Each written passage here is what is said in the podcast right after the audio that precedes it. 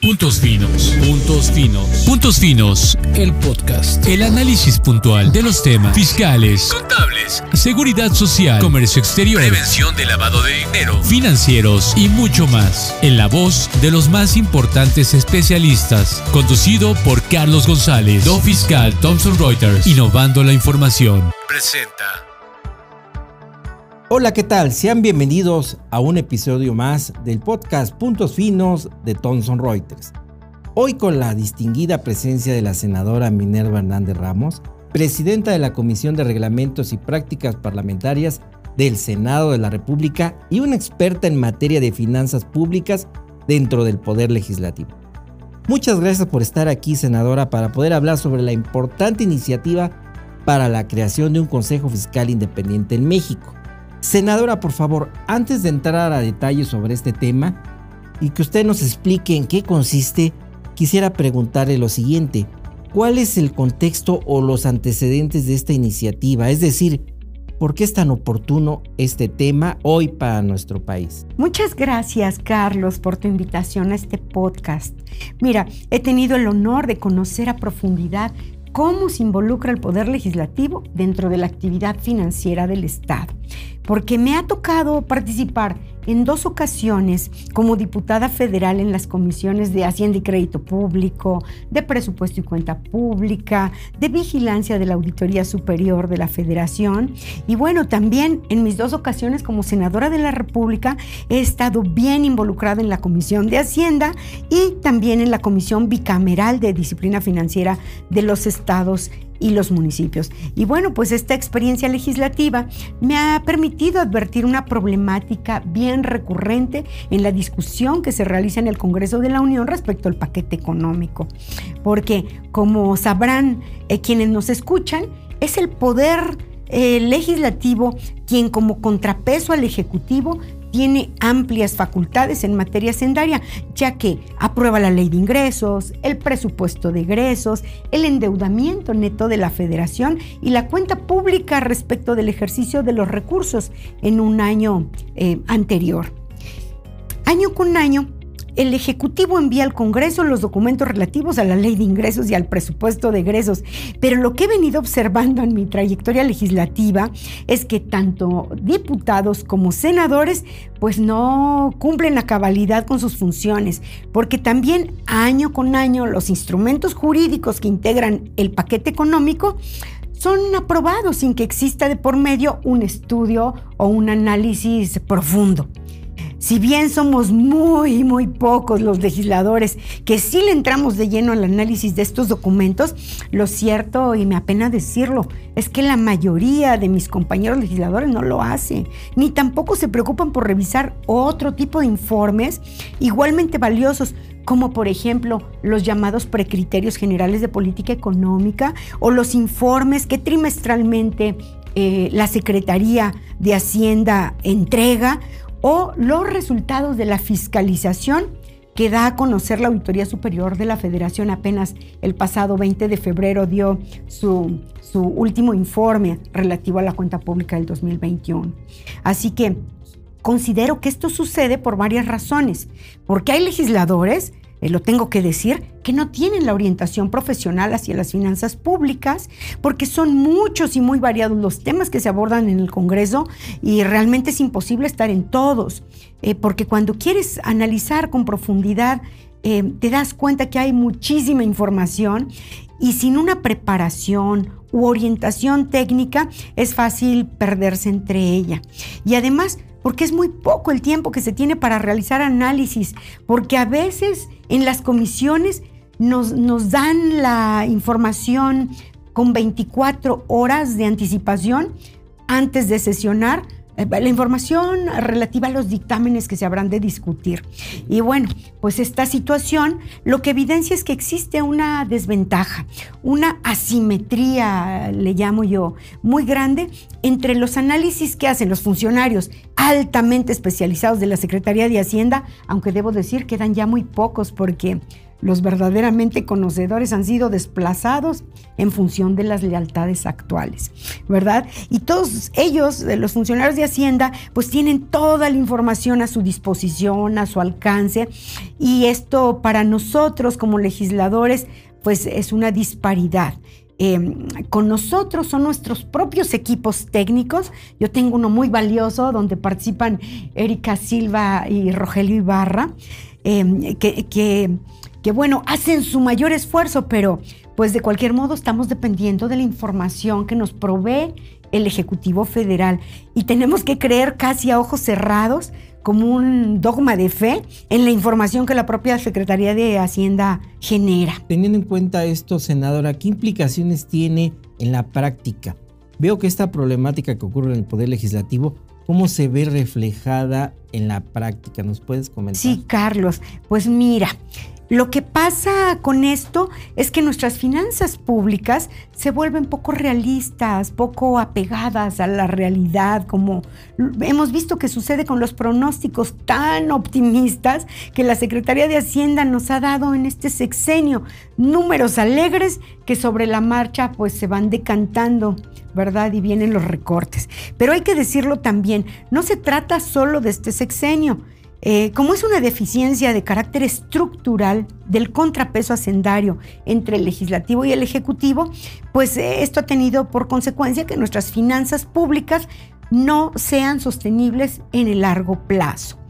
Y bueno, por otro lado, también involucra un tema de responsabilidad política, porque una vez que los diputados o los senadores concluyen su encargo o dejan de ser presidentes de las comisiones de Hacienda en ambas cámaras o de presupuesto en el caso de los diputados, pues ¿quién recuerda cuál fue la información en la que sustentaron su voto o la elaboración del el dictamen que corresponde?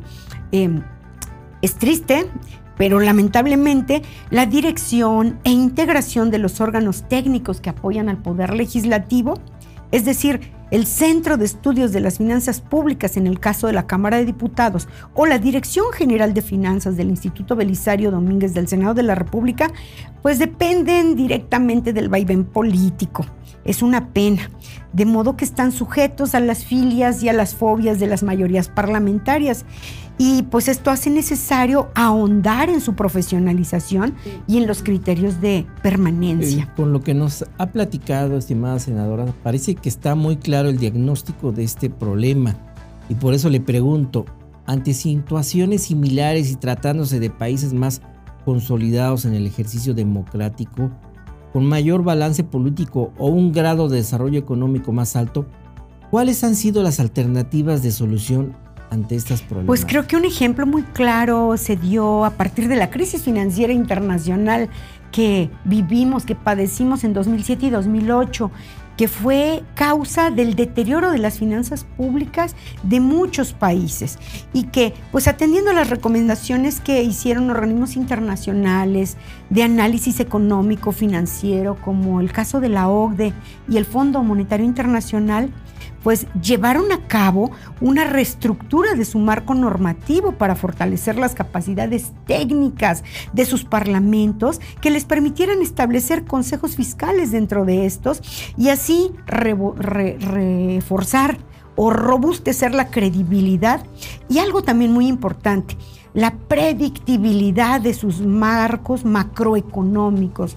Esto es, eh, que de este conjunto de variables globales más significativas que sirven para entender el contexto económico, social e incluso el político de un país, tales como son la variación del crecimiento del Producto Interno Bruto o el margen de apreciación de la moneda nacional respecto de divisas de referencia como lo es el dólar en nuestra región, o el euro en el caso de Europa, o bien la variación esperada de los precios de los productos y servicios en un año, que se expresa a través de la tasa de inflación esperada, o la balanza entre exportaciones e importaciones, entre otros. Mira, pensemos, por ejemplo, en la totalidad de los consejos fiscales que actualmente existen en el mundo, que ya son 51, a pesar de que el primero de ellos se constituyó en 1945 en los Países Bajos y que en nuestra región fue en 1974 en Estados Unidos donde se contó con esta institución, el 68% de estos fue creado durante 2009 a 2019. Eh, perdone la interrupción, senadora, pero al mencionar usted que la crisis financiera internacional influyó en la creación de estos organismos, me queda la duda. ¿La pandemia por COVID cómo influyó? Justamente hacia allá iba Carlos. El año pasado, el Fondo Monetario Internacional dio a conocer que los países que ya contaban con un consejo fiscal tuvieron que revisar y ajustar sus reglas de sostenibilidad y de balance con motivo de la deuda que fue adquirida para otorgar apoyos a la gente y para hacer frente a las necesidades de la población y que la actuación de estos organismos ha sido fundamental para hacer el monitoreo independiente tanto del uso del endeudamiento como del costo fiscal de todas esas medidas de apoyo que fueron otorgadas. El mandato de supervisión fiscal de estos consejos se ha cumplido a cabalidad durante y con posterior a la pandemia. Es algo de lo que México adolece. Entonces, en los últimos años ha habido un incremento en la creación de esas instituciones en el mundo senadora? Sí, em, desde luego, a partir de 2014 se ha observado un incremento en países en vías de desarrollo, pero hablando específicamente de nuestro continente, además de Colombia y Chile, que son anteriores a ese año, están los casos de Perú en 2015 o de Brasil en 2016 o incluso Panamá en 2018 Costa Rica y Uruguay en 2021, que son los más recientes, y una muy importante reforma en 2019 en, Chile para dotar de autonomía a su Consejo Fiscal de personalidad jurídica y patrimonio propios.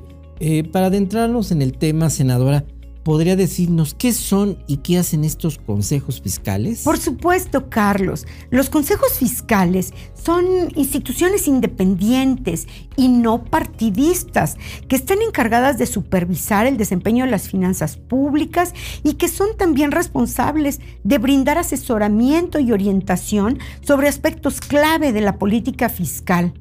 Y bueno, su creación y funcionamiento depende de un mandato legal o de carácter ejecutivo, pero esto no implica que tengan influencia del gobierno, sino que deben ser independientes para funcionar adecuadamente. Y el objetivo de este tipo de agencias es la evaluación de la política fiscal de la sostenibilidad en el largo plazo de las finanzas públicas y de la estabilidad macroeconómica de corto y largo plazos. Así que, tratándose de sus funciones, yo podría decir que son cinco fundamentalmente. Eh, donde desde luego su función principal es la promoción de la sostenibilidad fiscal que permita reducir el sesgo de déficit de los gobiernos porque se incentivan mayores niveles de gasto al contar con una visión de Estado de largo plazo y también debo decirlo, de gasto con calidad no de gasto que signifique dispendio. También les corresponde la función de análisis, monitoreo, revisión de la política fiscal. Y esto incluye la revisión de los proyectos de presupuesto de mediano plazo en que se toman como referencia los objetivos del gobierno, el cumplimiento de la regla fiscal y la sostenibilidad de las cuentas públicas nacionales. Otra de sus funciones es el desarrollo y la revisión de las proyecciones macroeconómicas y las relativas al presupuesto, buscando que éstas sean rigurosas, que se ajusten a los fundamentos de la economía y que, por supuesto, estén alineados con la sostenibilidad de las cuentas fiscales. También les corresponde la evaluación de diferentes escenarios a través de una opinión que sea técnica, independiente y muy, muy importante, neutral. Finalmente, les corresponde también evaluar el impacto fiscal de las propuestas legislativas, que me parece es la más conocida de sus funciones. Y aquí quisiera hacer un agregado, una acotación. Regularmente hay una producción legislativa importante, pero mucha de esa producción legislativa obedece a ocurrencias.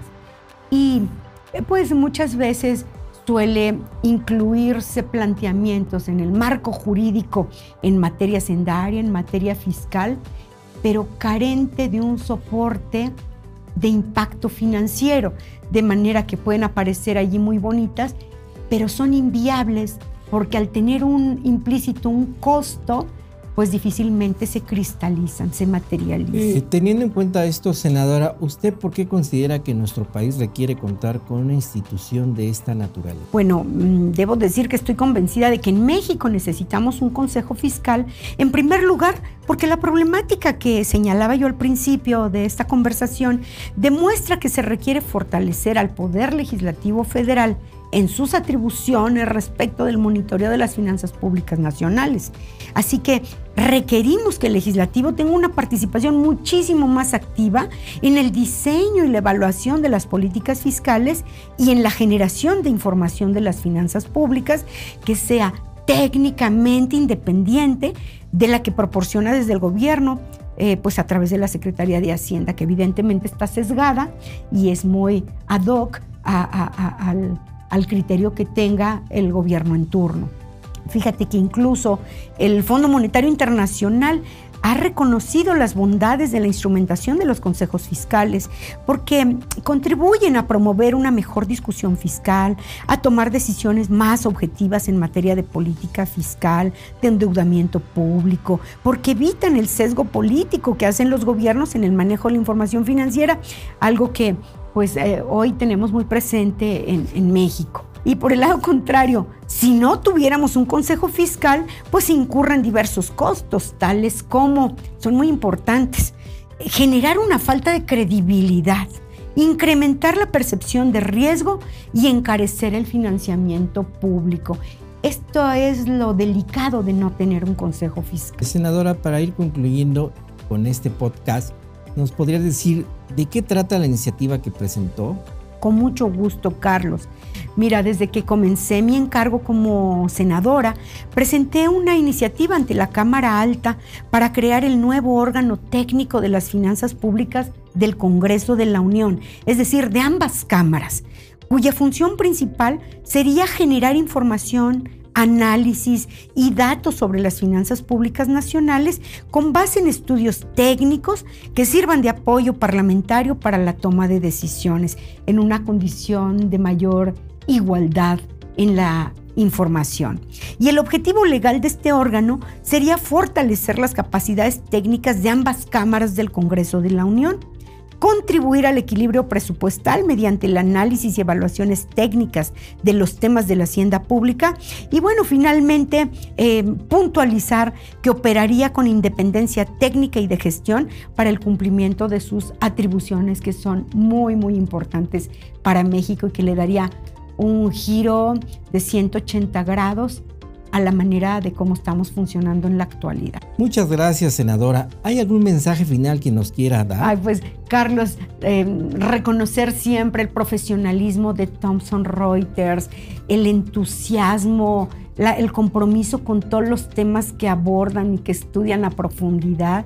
Eh, y, y, todo el equipo de Reuters y pues reiterarles mi amistad y mi disposición de seguir pues compartiendo con, todo el auditorio de ustedes que es ya muy importante y es nacional y es subnacional para el caso de México, pero es internacional porque ustedes tienen presencia en muchas latitudes y yo me congratulo de ser una persona que contribuya con un granito de arena pues a compartir las experiencias desde mi espacio en el Poder Legislativo. Acumulo algunos años de experiencia como legisladora y no dejo de entusiasmarme con los proyectos que emprende Thomson Reuters y, que tengo el privilegio eh, de ser distinguida con una invitación. Muchas gracias, senadora. Agradecemos los comentarios muy valiosos de la distinguida senadora Minerva Hernández quien además de profesión es contadora pública. Ella conoce bien los temas fiscales, conoce bien hacia dónde va nuestro panorama, el marco fiscal. Entonces le hacemos también una cordial invitación para que próximamente nos obsequie otro podcast. Ya, ya cuando se presente la iniciativa, vamos a ver qué cambios hay fiscales, cómo las empresas deben de, tomar eh, eh, el rumbo, ¿no? Para, para poder invertir en nuestro país, para fortalecerse, para cumplir adecuadamente y bueno, también les hacemos una cordial invitación porque la senadora va a estar en otros eventos con nosotros para hablar de temas de anticorrupción. Todo muy ligado a un compliance, ¿no? A un cumplimiento de las empresas. Y bueno, pues senadora, muchísimas gracias por estar con nosotros aquí en este podcast de Puntos Finos Thomson Reuters. Agradeciendo también que nos haya escuchado, estimado público. Nos escuchamos en el próximo podcast. Puntos Finos es el espacio ideal para compartir tu conocimiento, tus libros, tus ideas, tus ponencias, conferencias, tus palabras. Todo aquello que suma a la divulgación en materia financiera, fiscal, contable, comercio exterior, seguridad social, entre muchos otros temas de importancia para una comunidad ávida de actualizarse y aprender las nuevas reglamentaciones, propuestas y modificaciones en esta materia. Comparte tu experiencia y forma parte de Puntos Finos. Ponte en contacto con nosotros. Do Fiscal Thomson Reuters, innovando la información, presentó Puntos Finos, el podcast. Idea original Do Fiscal Thomson Reuters, Facundo, Anton Giovanni y Carlos González. Te esperamos en nuestra próxima emisión, en otra charla con los más importantes especialistas de temas fiscales, contables, seguridad social, comercio exterior, prevención de lavado de dinero, financieros y mucho más. Puntos Finos, el podcast.